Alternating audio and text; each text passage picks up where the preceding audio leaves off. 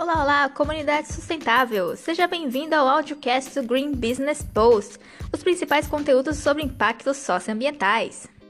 Meu nome é Lena Sakai e sou fundadora do canal. Fique comigo e ouça esse artigo de opinião sobre liderança em tempos de pandemia, escrito por Ricardo Voltolini, fundador do Ideia Sustentável. Gostaria de agradecer nosso parceiro Accurate Device consultoria empresarial com especialistas em arquitetura de inovação, e-commerce, acesso a mercado, tecnologias e outras áreas para o seu negócio. Saiba mais em accuratedevice.com.br. Vamos para o artigo. Lições do vírus para líderes. Como e por que construir confiança num tempo de desconfiados? Os grandes navegadores devem sua reputação às tempestades. Gosto dessa frase do filósofo grego Epicuro, e acho que ela descreve bem o que está acontecendo com os líderes empresariais brasileiros no meio da corona crise. Em situações de exceção, marcadas por grandes incertezas, com forte risco à vida humana, o que fortalece ou diminui os líderes é o que, no limite, nos diferencia na hora de tomar decisões importantes. O nosso sistema de valores, nossos princípios morais e éticos o combate à doença e principalmente a adoção de medidas de isolamento extremas colocou frente a frente duas visões opostas de liderança. A dos pragmáticos, contrários às estratégias radicais de confinamento, por entenderem que elas asfixiam a economia, e os humanistas, defensores da quarentena e da ideia de que nenhuma vida humana vale menos do que toda a economia de um país. Os primeiros, estigmatizados por relativizarem as mortes e ameaçarem com o desemprego, pagaram um duro preço reputacional. Um exemplo notável deste grupo, Junior Dursky, dono do Madeiro, caiu em desgraça nas redes sociais e viu sua empresa, no meio da crise, ser ameaçada de boicote. Depois de pedir desculpas, voltou atrás, caiu atirando e acabou demitindo 600 funcionários. Os segundos, ao contrário, subiram alguns degraus na percepção da sociedade porque no começo da pandemia tiveram cuidado de pregar o home office aos colaboradores, convocar a cooperação, anunciar a doação de produtos e serviços e apoiar os trabalhadores mais vulneráveis. Nenhum dos lados está absolutamente certo ou absolutamente errado. Assim é a vida, para além dos maniqueísmos. E, embora não goste de julgamentos sumários nem simplórios, não há como negar que os pragmáticos cometeram um equívoco importante ao submeterem a orientação por valores humanos. Respeito às pessoas, altruísmo, solidariedade e justiça, por uma outra, mais perversa, arbitrada pela lógica econômico-financeira e, portanto, essencialmente desumanizada, conhecida por colocar os números à frente das pessoas. Na prática, ao preferirem as objeções numéricas no lugar dos argumentos humanos, o que os pragmáticos fizeram foi destruir a confiança no momento em que apenas ela, graças ao seu valor social intrínseco, é capaz de reduzir inseguranças, lançar alguma luz sobre horizontes escuros e sossegar o coração de pessoas forçosamente arrancadas do seu trabalho e do convívio com a família e os amigos. A confiança nada mais é do que a crença que temos de que, na hora H, o que e quem não podem faltar não faltarão.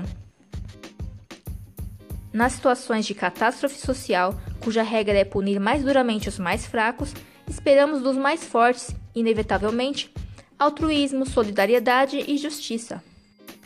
Essa expectativa instintiva em tempos de guerra aplica-se a governos e empresas, mas também aos mais ricos e aos líderes. Nas crises, precisamos de cuidado, atenção, proteção, não de chantagem disfarçada de boa intenção. Isso explica porque, no olho do furacão, os líderes humanistas, aqueles que demonstraram se preocupar mais com o bem comum do que com os seus próprios interesses, cresceram aos olhos do público, e também porque, na outra ponta, os líderes pragmáticos cavaram diante de si um abismo de antipatia, estabelecendo uma distância desconfortável do afeto das pessoas. Confiança tem a ver com lealdade, verdade, coesão, convergência, previsibilidade e ordenamento das relações sociais. Traz paz e serenidade, segundo Dostoevsky. Consiste em um fator determinante, de acordo com Fukuyama para a vida econômica e o bem-estar de uma nação. Só existe confiança quando as relações são dirigidas por valores humanos. Para usar o exemplo de Epicuro sobre os navegadores, só confiamos no capitão cujos valores manifestados em atitudes demonstre que ele dará a própria vida para proteger sua tripulação numa tormenta. Nos temporais, não por outra razão, os líderes orientados por valores sobressaem. A ideia de liderança com valores, vale destacar, não é exatamente nova.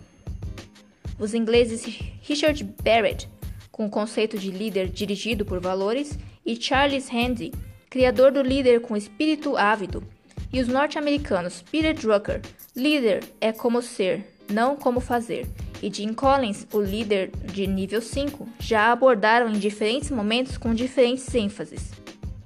No entanto, ela nunca pareceu tão atual, urgente e necessária. A transição do business as usual para um modelo de negócio baseado no propósito antes do lucro, mensagem cada vez mais presente em círculos capitalistas que pregam um novo tipo de capitalismo, só será possível com líderes mais éticos, transparentes e íntegros, que gostam de gente e respeitam o meio ambiente.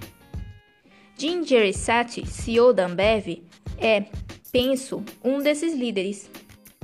Para que o leitor forme uma compreensão melhor do que significa este novo modelo mental de liderança, divido algumas ideias que ele me contou há alguns dias. Ninguém está preparado para enfrentar uma crise como esta do Covid-19. O que faz a diferença nesses momentos é a vontade de ajudar e saber o que fazer. E essas coisas não são triviais quando se está sob pressão e diante do desconhecido. Neste momento, precisamos manter os pés no chão, reconhecer a nossa humanidade e o fato de estarmos todos cheios de incertezas, lutando pela sobrevivência de indivíduos e organizações. Temos uma urgência inédita de que empresas, marcas e indivíduos estejam unidos. O mundo ficou ainda mais conectado, mas também mais dividido do que nunca. À frente de uma iniciativa que está construindo o um hospital na cidade de São Paulo, Jim deseja que superemos a crise o mais rapidamente possível. E que, passada a pandemia, observe-se uma virada de chave para a criação de negócios cada vez mais voltados para impactos positivos.